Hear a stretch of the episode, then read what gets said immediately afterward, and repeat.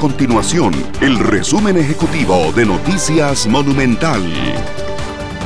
Hola, mi nombre es Fernanda Romero y estas son las informaciones más importantes del día en Noticias Monumental.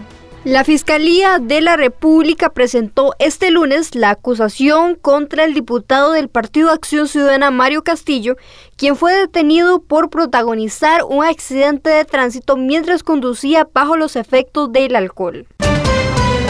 Los partidos políticos que participaron en las elecciones municipales del 2020 cobraron 6.000 323 millones de colones de deuda política, que es la contribución que brinda el Estado para reconocer los gastos de las agrupaciones en los procesos electorales.